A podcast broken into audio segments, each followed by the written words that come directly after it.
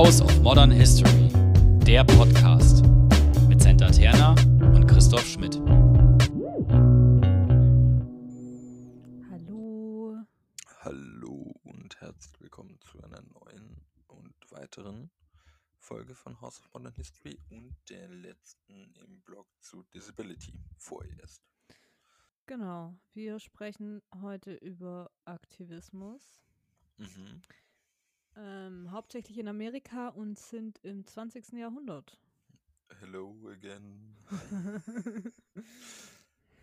Ja, wie so oft. naja, nachdem wir, ja, wie so oft, aber nachdem wir einmal einen Ausflug gemacht hatten in Großbritannien. Das, ja, das stimmt, das stimmt. Ähm, und mir kommt es auch so vor, hm, vielleicht jetzt so ein bisschen rekapitulierend, dass wir Teile dieser Folge schon gemacht haben. Zwischendurch. Also, das heißt nicht, dass ihr die Folge nicht hören müsst, sondern das wird hier, glaube ich, so, so eine Art Zusammenfassung eines bestimmten thematischen Bereichs. Also in meiner Vorbereitung kam ich sehr oft ähm, auf Goffmans Stigma. Und über das Stigma-Buch haben wir, glaube ich, schon mal gesprochen, beziehungsweise lese ich alles vor, vor dieser Brille so ein bisschen. Ah, okay, ja. Ja, ich glaube, wir hatten kurz drüber gesprochen, aber nicht im Detail oder so. Das mag sein, mag sein. Ähm, ich werde es mal kurz. Wir hatten uns vor allem, wir hatten uns vor allem darüber aufgeregt, dass ähm, es nicht überarbeitet wird. Ja, langsam. Genau, und auch nochmal an dieser Stelle. Es ist Zeit. Es ist definitiv Zeit, da einen Kommentar im Vorfeld hinzubringen, bestimmte sehr verletzende Worte rauszunehmen. Es gibt sehr, sehr Auf viele jeden Fall. Möglichkeiten. Ja, Der geschätzte Surkamp Verlag. also generell ging es in, und ich sage jetzt dem Movement, Mhm. und es ist nicht das Movement, das gibt es erstmal nicht. Trotzdem kam von mehreren Stellen praktisch, ging es um eben gesellschaftliche Teilhabe, auch ökonomische Partizipation, also am Arbeitsleben wurde gefordert und Zugang, sowohl physischer Zugang zu Orten als auch eben soziale Teilhabe. Mhm. Das Mhm. sind so die Kernbereiche der Forderungen, oder? Ja, ja. Und da einfach mal direkt frech einhaken, das, was du sagst, es gab nicht das, die Bewegung schlechthin. Und das war auch der erste Punkt, bei dem ich dann an Stigma denken musste, sondern verschiedene Gruppen haben ihre Partikularinteressen versucht durchzubringen. Und das soll jetzt auch erstmal gar nicht werten erscheinen, sondern bestimmte Ver eine bestimmte Gruppe, die sich für blinde und sehbeeinträchtigte Menschen so ähm, eingesetzt hat, hat ähm, ebenso versucht, für diese Gruppe ähm, Teilhaberechte zu erwirken, genauso eine Gruppe für die Gehörlosen. Also, äh, Mhm. Äh, Ich bin mir gar nicht sicher, ob man Gehörlose sagt. Deshalb habe ich gerade gezögert. Ich glaube, was man nicht mehr sagt, ist taubstumm, weil es mit einer bestimmten kognitiven ähm, Einschränkung in der Gesellschaft Ja. konnotiert ist. Das ist eine sehr gute Frage und auch keine, die irgendwie en passant erwähnt werden sollte. Die, ähm, ich werde das nebenher recherchieren. Ja, genau. Also ich weiß, dass man im Englischen sagt man auf jeden Fall deaf Ja, genau. und ertaubt, habe ich jetzt gehört. Stimmt, vollkommen richtig. Ja, und wir Genau. hatten das auch schon mal. Genau. Genau, wir haben da schon mal kurz drüber gesprochen. Ja, also was zu vermeiden oder was man vermeiden sollte, in, sind die Begriffe stumm, wie ich gerade Ja, nochmal nachlese, ja. oder ähm, äh, taubstumm eben an, an der Stelle. Trotzdem äh, ist ertaubt, das hatten wir schon mal, das stimmt. Ein Punkt. Ich sollte Ja. eigentlich mit dem englischen Begriff deaf oder eben ertaubt arbeiten. Genau, ja. Äh, also, dass diese Gruppen versucht haben, für ihre eigene Gruppe, und das ist ja auch erstmal was Nachvollziehbares, denn Mhm. über diese Gruppe ergeben sich bestimmte Wirkungsmuster und erstmal muss die Gruppe in sich eine bestimmte Geschlossenheit aufweisen, bevor man den Schulterschluss zu anderen Gruppen vollziehen Ja. kann. Ja. Genau, vielleicht eine wichtige Sache auch noch für die USA, dass es entlang der Linien Schwarz und Weiß auch verlief. Ähm, also gerade die ersten, die ersten Movements oder die ersten Gruppen, die so entstanden sind, waren hauptsächlich Weiße. Und auch unterschiedlich, also lokal, national und international sind vielleicht auch noch so Linien, wo es entlang läuft. Da einfach mal eine Frage direkt an dich. Also wir haben die gleichen Texte gelesen, aber du besser.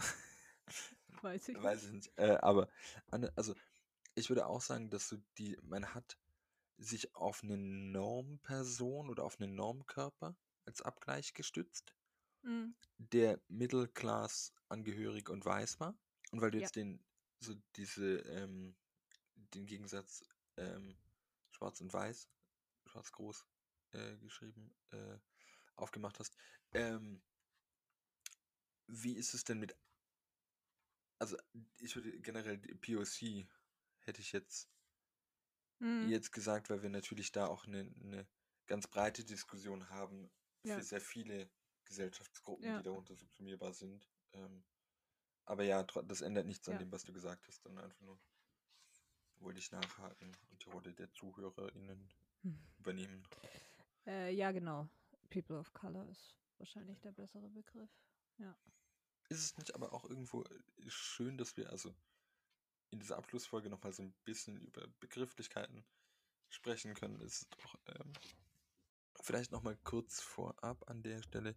Wir sind ja schon in so einem Teaser jetzt im Thema drin. Die Texte, die wir gelesen haben, sind zum einen ähm, Disability Rights Movement in the United States aus dem Oxford Handbook of Disability History sowie das äh, Kapitel The Struggle for Change in the Streets and in the Courts.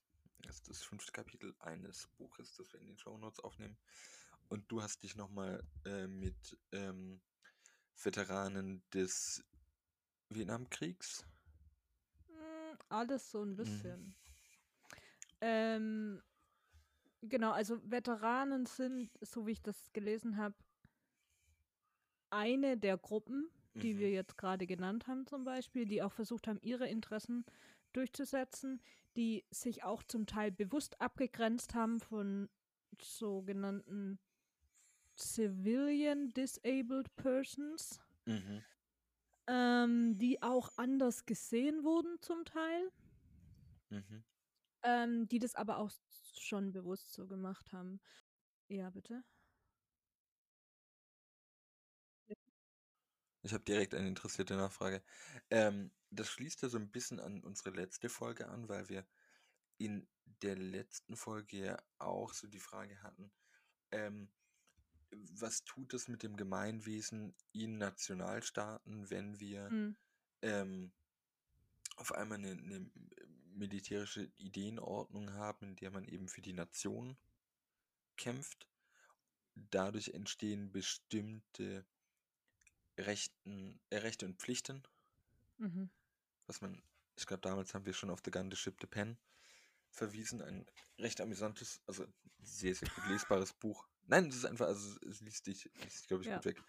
Ähm, und genau, also was eben von dieser bestimmten Art Verhältnis zwischen Nationalstaat und Individuum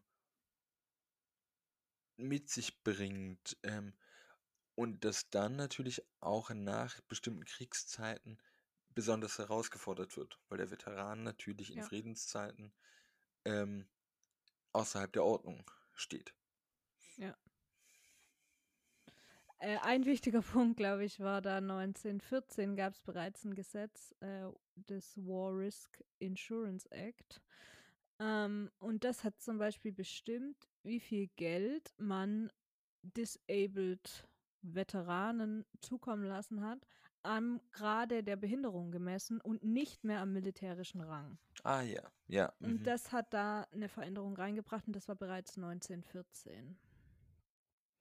Richtig, richtig große Veränderungen gab es dann eigentlich erst nach dem Zweiten Weltkrieg und auch richtig dann erst Forderungen ähm, eigentlich.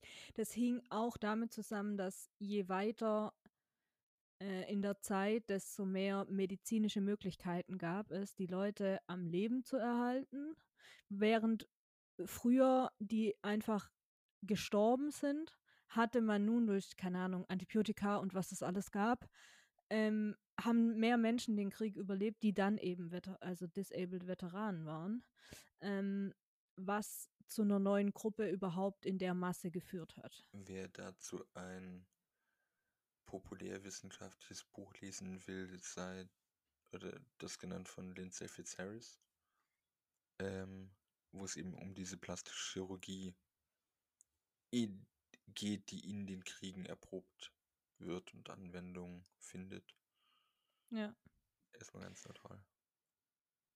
Da verändert sich dann auch der ganze Aktivismus in der Zeit und 1944 dann schon gab es ein erstes Air Force Rehabilitation Center in New York zum Beispiel, ähm, das dann das Besondere an dem war, dass das eine der ersten von diesen Center war, das eben weiter hinausging als das Treatment oder als die Behandlung eben der eigentlichen Wunde, sondern auch die weiteren Konsequenzen irgendwie mitgedacht haben. Zu sagen, okay, die sind jetzt, also diese Menschen haben überlebt, ihre Wunden und das galt für wirklich physische Behinderungen. Mhm. Ähm, die sind jetzt soweit behandelt, wie man sie behandeln kann. Mhm. Ähm, und wie geht's jetzt weiter? Also wie können diese Menschen ein möglich unabhängiges Leben führen? Ähm, welchen, welche Unterstützung brauchen sie und so weiter? Also da hat sich dann langsam was gedreht. Das ist auch hauptsächlich eben äh, eine weiße Bewegung gewesen. People of Color wurden da oft ausgeschlossen. Es Mhm. gab manche Organisationen ziemlich früh, die haben auch ähm, Parallelen von sozialer Konstruktion von eben Behinderung und Race betont. Die waren aber eher selten. Ich habe deshalb auch gefragt, weil mir scheint, dass das, was du jetzt für die Veteranen so angesprochen hast, generell ein Punkt zu sein, also dass mit dem Zweiten Weltkrieg, jetzt Beginn oder Ende dieser Zeit, sich für sehr, sehr viele Gruppierungen, die in der Disability History ähm, angesprochen werden, etwas tut, dass man mit dem Ende des Zweiten Weltkriegs sagen kann, okay, hier ist für ganz viele Betroffene ein Wendepunkt. Ja, genau. Also so wie ich die Texte gelesen habe und ich weiß jetzt nicht, ob das zu viel ist, aber nicht zu viel, was ich jetzt sage, aber mich hat das Ganze schon sehr, alles, was nach dem Zweiten Weltkrieg an Aktivismus da war, an Civil Rights Movement. ja, ans Black Civil Rights Movement erinnert. Ähm, so diese zwei, ich nenne es jetzt mal Kampffronten von, wir gehen auf die Straße, wir machen das sichtbar, wir machen das öffentlich. Auf der anderen Seite zu sagen, wir, vor, wir ziehen vor Gericht. Wir versuchen Mhm. so viel wie möglich, es geht auch über ähm, Gesetze, irgendwie Mhm. Rechte zu bekommen und so. Das ist was, was, was beide, ähm, beide Movements miteinander gleich haben, würde ich sagen. Ja, bet- äh, genau, also man müsste generell einfach mal über die zweite Hälfte des 20. Jahrhunderts nachdenken, was dort alles passiert in der LGBTQIA-Bewegung, in der Civil Rights äh, Movement ähm, Bewegung hier in der Disability. Wir haben auch Frauen, Frauenrechte. Äh, Rechte. Wir haben dazu auch schon einzelne ähm, Folgen gehabt, also Ja. auch die Freedom Rider Folge. Es passiert in dieser zweiten Hälfte des 20. Jahrhunderts unglaublich viel und irgendwo, nicht für alle, glaube ich, aber irgendwo auch eben mit diesen Kriegserfahrungen verknüpft. Doch, auf jeden Fall. Ich meine, das ist ja das, was man auch nach dem Zweiten Weltkrieg in den USA merkt, die People of Color, die im Krieg gekämpft haben, Ja, genau. ähm, die halt sagen, wir haben gekämpft für diese Nation und jetzt sind wir hier keine vollen Staatsbürger. Oder zu sagen, wir haben dort gegen Faschismus angekämpft und gegen all das, was passiert ist. Und jetzt kommen wir zurück in unser Land und dort herrscht ähm, Segregation Laws und alles Mögliche. Das kann es ja wohl nicht sein. Genau, also da ist schon einiges Ja. dann passiert. Nee, ja, genau, also entweder direkt Bezug auf den Weltkrieg oder halt indirekt mit diesen 68er Prote Ja, klar, ja. Und ähnliches gilt ja für die Frauenrechte, also dass man Mhm.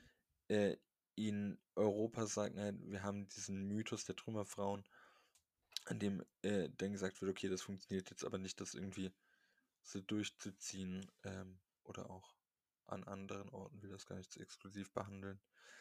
oder, oder ansprechen. Ähm, nee, genau, also hier, wir sehen auch, finde ich, und wir kommen immer wieder an den Punkt zu sagen, dass Disability History, oh Wunder, oh Wunder, ein, wie heißt die Metapher? Ein Spiegelbild einer Gesellschaftsgeschichte Mhm.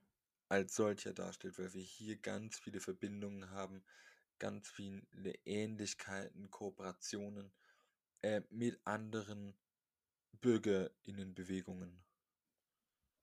Genau, ähm, genau, also es gab auch Überschneidungen dann mit Disability, Gay und Black Rights ähm, AktivistInnen, die irgendwie zusammengearbeitet haben. Ähm, allerdings in dem bekannten Civil Rights Act von 84, äh, 4 64 beispielsweise, ähm, da war ja, da wurde ja praktisch Diskriminierung verboten auf Basis von Race, Geschlecht, Religion ähm, oder dem Herkunftsland. Allerdings war Disability da noch kein Punkt, der aufgenommen Mhm. wurde. Das kam erst später. Und, aber jetzt nur als Nebensatz, was auch eher so ein, teilweise gegen den Strich dann passiert ist, dass sich äh, linke Politikgruppierungen, sozialistische Politikgruppierungen, die ähm, versucht haben, den Schulterschluss eben oder sich für Diskriminierte einzusetzen.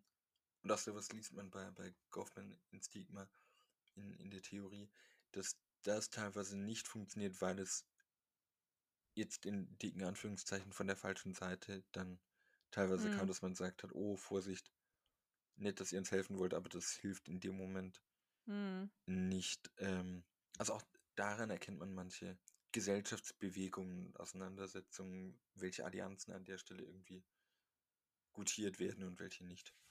Hm. Genau, also in den 60ern und 70ern passiert eigentlich ziemlich viel. Menschen gehen auf die Straße, Menschen machen ihre Situation sichtbar, ihre Diskriminierungserfahrung und äh, ziehen vor Gericht. Und ich glaube, ein Beispiel, du hast das Kapitel auch gelesen, war dann Judith Heumann. Mhm. Die hat den Verein, war das, glaube ich, dann Disabled in Action gegründet. Also mh, generell, ihre Geschichte war so, dass sie abgelehnt wurde, als Lehrerin zu arbeiten. Also sie hat das mündliche und das schriftliche Examen absolviert und ist aber durch das medizinische durchgefallen. Und in dem medizinischen wurde sie eben von drei Medizinern untersucht und dann abgelehnt. Sie wollte dann in den späten 60ern schon vor Gericht ziehen und hat ähm, sich beraten lassen von der American Civil Liberties Union. Ähm, die haben aber gesagt, das bringt nichts, das wird nicht durchgehen, weil das keine, keine Ablehnung aufgrund von Diskriminierung gewesen wäre. Deshalb hätte sie damit eh keine Chance. Und was sie dann macht, ist erstmal, sie macht den Fall öffentlich Mhm. und zieht dann letztendlich doch vor Gericht und bekam zugeteilt die erste schwarze Richterin. Und man hat dann vermutet, dass sie ihr Recht geben würde vor Gericht praktisch, wenn es dazu kommen würde. Und dann gab es eine außergerichtliche Einigung, dass sie doch als Lehrerin arbeiten dürfte. Sie hatte dann trotzdem am Anfang Schwierigkeiten, überhaupt einen Job zu bekommen und dann, als sie einen Job hatte, viele Anfeindungen. Ähm, das Problem war, und das fand ich irgendwie absurd, war, dass ähm, die Idee war, generell sollten disabled Persons keine Lehrerin sein und diesen Job nicht bekommen, weil sie im Fall von einem Feuer beispielsweise die Kinder nicht raustragen können. Und das ist auch, finde ich, was. Mir fällt jetzt kein ähnliches Beispiel ein, so ad hoc. Beziehungsweise ich habe da jetzt ein bisschen drüber nachgedacht, aber mir scheint es, und vielleicht weiß jemand von unseren HörerInnen ähnliches aus der, der Geschichte, dass das gar nicht so selten passiert, dass man mit vermeintlich bürokratisch korrekten Mhm. Hürden, die angeblich für alle gelten, äh, Diskriminierung, und zwar bewusst Diskriminierung an der Stelle schafft. Weil man ja sagt, naja, wem soll man, also das ist doch ein hehres Anliegen. Natürlich muss die Lehrkraft irgendwie äh, SchülerInnen raustragen können. Und Mhm. wenn man dann aber drüber nachdenkt, dass irgendwie es Grenzen auch an der Stelle, also dass es irgendwie anders organisiert wird, wie man im Brandfall reagiert, Mhm. funktioniert das, glaube ich, in der Form eher als Ausschlusskriterium, als über einen bestimmten sich objektiv gebenden Diskriminierungshebel. Schlimmster Schachtelsatz. Ich hätte Ja, ihn schreiben sollen. Und sie ist damals gegen, es war glaube ich New York Board of Education, ne? Mhm. dagegen hat sie geklagt. Sie hat dann später eben diesen Verein Disabled in Action gegründet. Der hat auch eine Zeitschrift rausgebracht zum Beispiel. Und es ging da dann darum, zum einen eben Teilhabe an Arbeit, aber Mhm. es ging eben auch um, soweit ich es verstanden habe, um Teilhabe an Bildung für Kinder. Ja. Für disabled Kinder. Ähm, was mich auch dann, ich musste auch sofort wieder an Civil Rights Movement denken und den bekannten Brown versus Board of Education Fall und die Idee von ähm, eben keine Separierung, sondern Teilhabe von Anfang an, Bildung als wichtiges Werkzeug. Ja. Genau. Andere Lawsuits gab es dagegen au- auch, zum Beispiel gegen die New York Metropolitan Transportation, dass eben Zugang zu öffentlichen Verkehrsmitteln gegeben werden sollte. Da, genau. Also, ich reiße jetzt so ein bisschen die Rolle an, dass ich nur nochmal das wiederhole, was du schon gesagt hast. Das tue ich auch nur, weil ich ein Mann bin. Nein, aber ähm, was wir hier sehen, und du hast es ja auch am, am Anfang gesagt und auch die Artikel betonen das sehr stark, die wir gelesen haben. Was hier passiert, ist eine parallele Bewegung und zwar auf der Straße wie auch vor Gericht. Und ich glaube auch, dass diese, ähm, dass man das an der Stelle zusammendenken muss und dass, dass es nicht funktioniert, sich einfach nur in Anführungszeichen diese Rechtsgeschichte anzuschauen, Mhm. die innerhalb von ähm, Gerichten sich abspielt oder die auf der Straße läuft, sondern es ist ein sehr produktives sich gegenseitig hochbringen und auch immer wieder bestimmte mediale Öffentlichkeiten hervorbringen, auf die reagiert, die miteinander dann in Verbindung stehen. Mhm. Weil das wollte ich vorhin noch, noch sagen, habe es dann aber vergessen, dass wenn wir sagen, okay, viel passiert hier nach dem Zweiten Weltkrieg und wir haben dann immer das auf diese Kriegserfahrung oder auf diese nachholende Kriegserfahrung bezogen, was ja auch richtig ist, aber was wir an der Stelle auch sagen können, ist, dass hier sehr bestimmte mediale Öffentlichkeiten Ja. genutzt werden, die eben dann an der Stelle jetzt nicht allein für die Zeit nach dem Zweiten Weltkrieg, aber dort sicherlich auf eine größere Art und Weise vorhanden waren wie vor dem Zweiten Weltkrieg. Und es wird Ja. diese mediale Öffentlichkeit sehr stark auf unterschiedliche Weise eben über die Medien de- des Protests oder der Gerichtsverfahren oder der Zeitung genutzt. Ich hatte vorher gesagt, dass eben in dem Civil Rights Act von 1964 Disability keine Kategorie war. Ähm, ich glaube, der das Civil Rights Gesetz, das hier wichtig ist, ist dann 1990. Ähm, wie heißt das jetzt? American Disability Act. Und da wird dann eben Disability direkt genannt, dass keine Diskriminierung gegen Individuen mit Behinderung äh, stattfinden darf. Genau, das fängt so 61, glaube ich, an, mit, dass man irgendwie Sachen kodifiziert und geht dann eben über die Jahrzehnte immer mehr in bestimmte Teilhabegruppen und, und Ja. Verträge ein. Genau. Ja. Und ich glaube auch, dass diese Zugang an Bildung ein sehr, sehr zentrales Moment war an der Stelle, weil das sicherlich auch an die Grundfesten der, der gesellschaftlichen Kontaktzonen ging. Das Recht auf Arbeit ist sicherlich ein ebenso groß, würde ich behaupten, aber indem man an diese Bildung rangegangen ist, konnte man dann auch über die Zeit manche Sachen, glaube ich, anders behandeln, als wenn man sagt, okay, das muss bei der Arbeit ansetzen, das ist einem zu spät gedacht. Also jetzt auch quasi in, in der Idee der Quellen sagen, das ist einem zu spät gedacht, wir müssen das früher, früher ansetzen. Und das hatten Ja, wir ja genau. auch. Ich. Nee, ich wollte nur sagen, ich glaube, ich glaube, es war beides wichtig, weil ähm, New Deal Policy und alles Mögliche hat ja dazu geführt, dass disabled Erwachsene ausgeschlossen worden Ja. sind und eben, also von der Arbeit und eben ähm, vom Staat abhängig wurden. Also das war der Normalzustand in Mhm. Anführungszeichen für die. Und deshalb glaube ich, ist es wichtig, eben von beiden Seiten zu kommen.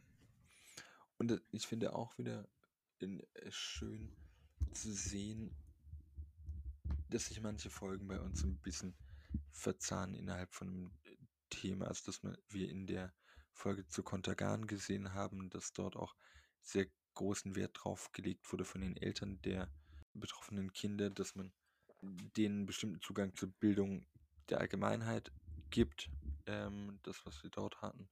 Und in der Prothesenfolge, das ist die vorherige, haben wir über einen Radiobeitrag von 46, also 1946 gesprochen, äh, vom NDR, in dem diese, also jetzt nicht die USA, ich weiß, sondern Westdeutschland, aber in dem die Möglichkeit zu arbeiten an der Stelle so unglaublich zentral war. Und warum diese Prothesen und diese Spezialprothesen auch so wichtig waren. Mhm. Wenn wir jetzt vorher schon die Veteranen hatten, dann vielleicht noch, weil du auch vorher ja den Vietnamkrieg schon angesprochen hast. Ähm, es ging am Anfang hauptsächlich um Menschen, die eine physische, sichtbare Behinderung hatten.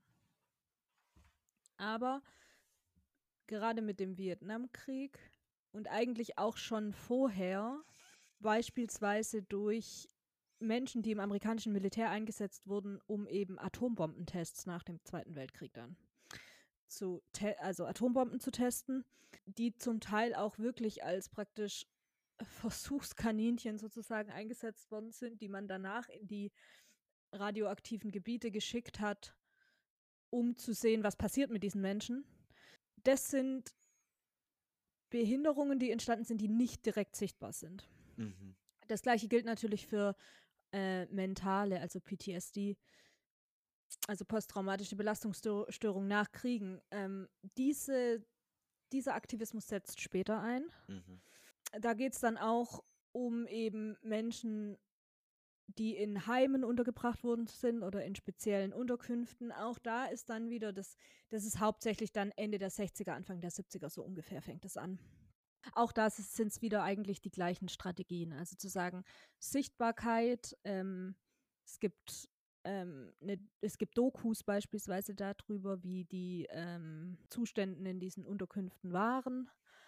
Es gab Gerichtsurteile, zum Beispiel 1972 dann eins, das irgendwie Minimumstandards für diese Unterkünfte gesetzt hat. Ähm, global ist auch was passiert Anfang der 70er Jahren. Also die UN bringt die Declaration of Rights of the Mentally Retarded raus. Ähm, also das ist einfach in den 70ern, wo dann, also wo dann viel passiert von eben nicht direkt sichtbaren Behinderungen. Auch das wird wieder viel getrieben von weißen Mittelklasse-Eltern, die eben Kinder haben, die in solchen Heimen beispielsweise untergebracht sind. Gleichzeitig gab es aber auch Kritik, dass das Movement von diesen Leuten oder von den Eltern getragen worden sind, weil äh, die Idee eigentlich war, Selbstbestimmung in einem größeren Maße zu haben. Und dann kommt später eben die Psychiatriebewegung da auch noch mit rein, die dann mhm. eben gegen sowas, also für Selbstbestimmung kämpft oder gegen Elektroschocktherapie. Generell eben auch frei von diesen ganzen Institutionen zu sein, die da aufgebaut wurden sind, was auch wieder Parallelen zu allen anderen ähm, Movements hat, die wir vorher schon angesprochen haben. Was mich da auch, und deshalb musste ich da nochmal dran denken, als du Kontergan gesagt hattest, ähm, gerade nach dem Vietnamkrieg mussten viele überhaupt um Anerkennung kämpfen. Mhm. Gleiches Fall, gleicher Fall wie Kontergan irgendwie. Man hat irgendwie alles versucht, um zu sagen, nee, das kommt nicht daher oder nee, das ist nicht so schlimm. Man hat irgendwelche Studien gemacht, damit man keine Entschädigung bezahlen musste und so weiter und so fort. Gleicher Fall auch hier. Und nur erstmal haben echt nur relativ wenige Hilfe bekommen und Unterstützung vom Staat. Sagt dir äh, das Buch Cold War Freud etwas? Ich glaube.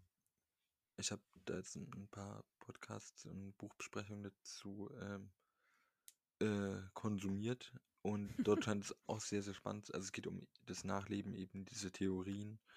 Ähm, und wenn ich jetzt nicht komplett Dinge verwechsle, dann geht es auch darum, wie man versucht hat, nach dem Zweiten Weltkrieg und eben nach der, der Shoah-Erfahrung ähm, Forderungen von ehemaligen ähm, Menschen im KZ äh, äh, verfolgten JüdInnen, die mit Hilfe einer bestimmten Lesarten, es wird dann oftmals recht ekelhaft, der Psychoanalyse von ihren berechtigten Forderungen abzubringen. Also auch das ist ein anderes Thema, aber es war gerade die Assoziation, weil das jetzt bei mir nicht so lang her ist, vielleicht zwei, drei Monate, vier, ne, im alten Jahr noch, ähm, wo ich das so ein bisschen auf dem, auf dem Schirm hatte und verfolgt habe.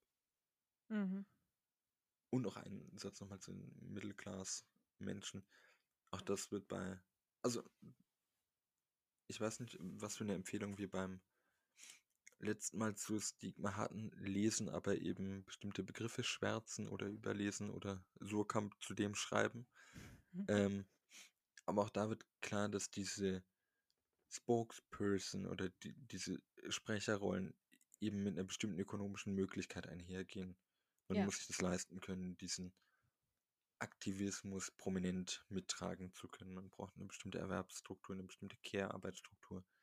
Ähm, man muss generell so gelesen werden in der Bevölkerung, dass man gehört wird. Ja. Und es läuft dann auf, auf Normpersonen raus. An der Stelle. Vielleicht da auch nochmal dann eine Spivak-Empfehlung.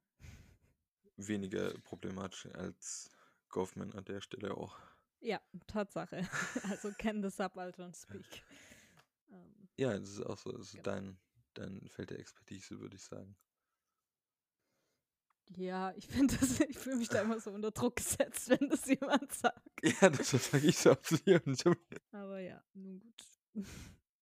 Ja, das heißt dann, es geht ja nicht mit, mit einem umfassenden Wissensspeicher Nein, einher, aber aber es ja. ist so, dass du und wo wir vielleicht beide ähnlich äh, wissen, das schlägt jetzt auch den, den thematischen Bogen nochmal, ist Michel Foucault mit der Geburt der Klinik Ja, und dieser Psychiatriebewegung, Ja. diese Forderungen, die dann letztlich darin gipfeln, ähm, die Psychiatrien abzuschaffen ähm, Ja. und, und ähnliches, genau. genau. Ähm, vielleicht noch einen letzten Satz kurz zu Veteranen, ähm, weil ich jetzt den Vietnamkrieg so betont hatte oder wir. Nach dem Golfkrieg Anfang der 90er ist das gleiche und da wird es dann aber mehr ausgebaut, die Kompensation. Also ob das dann wirklich einfacher wird in der Theorie auch, äh, in der Praxis auch, das dann zu bekommen, weiß ich nicht. mhm. Aber mit diesem Golfkrieg passiert da auf jeden Fall gesetzlich auch noch mal was. Hm, mhm. Ich nehme an, wir kommen jetzt zum Schluss äh, Yes. langsam. Ich habe heute auch nochmal versucht, so in, in den Momenten, wo ich ein bisschen drüber nachdenken konnte, über diese Folgenreihe, die wir ja irgendwie hatten, zu Disability nachzudenken, die ich phasenweise auch als sehr, sehr intensiv empfunden habe Mhm. wo ich für mich weiterhin sagen kann, das ist ein wichtiges Thema, mit dem ich mich immer mal wieder auseinandersetzen möchte. Mhm. Allerdings merke ich da auch, dass ich, wenn ich das tiefergehend machen würde, andere Strategien, glaube ich, auch brauche. Oder um, um das nochmal irgendwie zu trennen von dem. Klar ist es, wenn wir das jetzt, im, oder wenn ich das für mich im Podcast mache, das auch nicht direkt Arbeit ist. Das heißt, das wird bei mir auch anders, glaube ich, abgespeichert und verarbeitet als Mhm. Arbeit, die ich dann doch recht gut wegschieben kann. Aber mir hat es sehr, sehr viel gegeben, auch, muss ich Mhm. sagen. Ähm, würde, äh, werde das, wie gesagt, auch in der Lehre einbauen. Bin noch am überlegen, ob ich das als, ja, vielleicht auch al- als Frage an dich. Ich weiß nicht, ob ich das einbauen würde im Sinne von eine Sitzung Disability, um Mhm. diese Perspektive klar zu machen. Ich glaube, das ist wichtig. Oder es mitlaufen zu lassen in Großblöcken. Also, weiß ich nicht, äh, falsches Beispiel, aber Arbeit in England und dann ein Beispiel zur Disability History reinbringen, um es eben nicht so zu exkludieren. Und ich glaube, beides hat Vor- und Nachteile. Und Mhm. ich weiß auch nicht, ob das am Schluss einfach eine pragmatische Entscheidung ist, welche Texte ich wozu äh, zu welcher Sitzung bekomme oder auswähle, die lesbar sind. Mhm. Das ist ganz klar der Radatsch. Äh, genau, hast du dazu irgendeine Meinung? Ich finde das immer so, ich finde die Idee von mitlaufen lassen eigentlich voll gut. Ich finde aber immer, um was wirklich mitlaufen zu lassen, brauche ich eine bestimmte Expertise davor darüber. Mhm, mhm. Verstehst du, was ich meine? Ja, genau. denn, Ja, um es zu normalisieren, braucht man erstmal den, den Blick darauf. Also, Ja, genau. Und da man immer noch so wenig mit Disability History an der Uni in Verbindung kommt, ist es vielleicht schwierig. Auf der anderen Seite muss ich sagen, wenn ich jetzt an die an unsere Folge zur Mhm. Industrialisierung Großbritannien denke, dann würde ich sagen, dass das sind auf jeden Fall Texte dabei, wo man eben genau das machen kann. Man kann es Ja, mitlaufen vielleicht mache ich am Anfang, ich mache eh immer so einen Theorieblock, der bei mir sowieso immer lang ist. Mhm. dass ich da Disability und Arbeit vorstelle und dann eben, Ja, das wäre es ist eh immer die Frage, welche Texte dann wir, wir im Seminar lesen. Also das ist Ja. sowieso bei mir so so ein leicht fluider Prozess, wo ich auch versuche, auf die Studierenden einzugehen. Aber ich glaube, so, so einen theoretischen Text am Anfang, um Ja. die Perspektive klar zu machen, ist, ist glaube ich, ganz verkehrt, um das danach aber nochmal aufzugreifen, im besten Ja, Fall. voll. Ja, das war so, so von, von mir, was, was ich da mitgenommen habe. So generell meinst du jetzt über unseren Blog? Ja, ja, das sollte jetzt auch gar nicht sein. Und was hast du gelernt? Sondern einfach nur für. Ich habe jetzt das Gefühl gehabt, dass ich so ein bisschen resümieren wollte, weil ich das den Tag über heute auch gemacht habe. Weil klar, es Mhm. ist, war, es ist die letzte Folge erstmal an der Stelle über Disability. Wir haben einiges behandelt und natürlich Ja. muss man selbstkritisch sagen, immer noch viel zu wenig. Campus gibt eine Reihe auch dazu raus. Nochmal Werbung an der Stelle Ja, und liebe Grüße. Und das reicht aber, also, und es gibt diese, dieses Handbook, was wir heute auch verwendet haben, das Oxford ähm, Handbook of Disability History. Aber klar ist auch, wie du sagst, es muss in die Lehre mehr ja. integriert werden. Gut, Chris, dann die Abschlussfrage an dich. Was war 1912? Ich weiß nicht, ob ich das schon mal hatte, weil ich mich erinnere, dass ich mich äh, darüber gefreut hatte. Am 1. Januar wird das Fernsprechwesen in Großbritannien verstaatlicht. Falls ihr Kritik an uns oder Fragen habt Oder Lob, gerne auch Lob, oder Themenwünsche, Gast sein wollt. dann dürft ihr euch gerne bei uns melden, entweder auf Twitter unter @houseofmodhist Oder ihr könnt uns eine E-Mail schreiben. Dort ist unsere E-Mail-Adresse houseofmodernhistory at gmail.com. Genau, steht beides in der Beschreibung unten drin. Wir freuen uns auf Feedback. Bis zum nächsten Mal.